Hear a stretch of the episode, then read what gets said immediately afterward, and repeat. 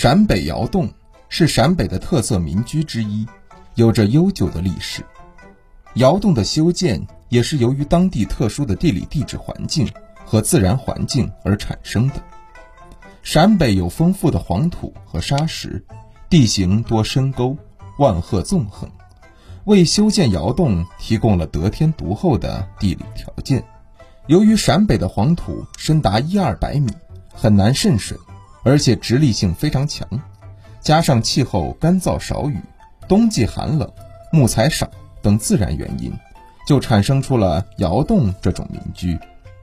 陕北窑洞的形式各式各样，可分为土窑洞、石窑洞、砖窑洞、土基子窑洞、柳船柳八字窑洞和街口子窑洞等多种。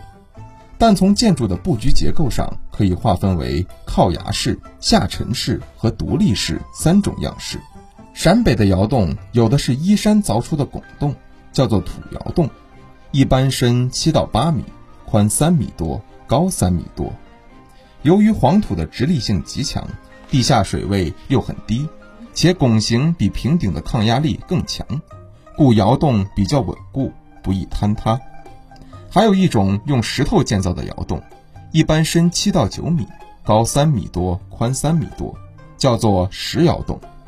砖窑洞的样式和制造方法与石窑洞一致。外表十分美观。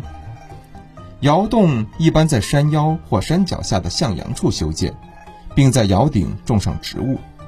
一院窑洞一般建有三孔或五孔，中窟中窑为正窑，有的分前窑和后窑，有的一进三开。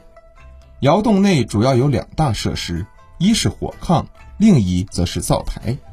这两个是居民最需要的设施。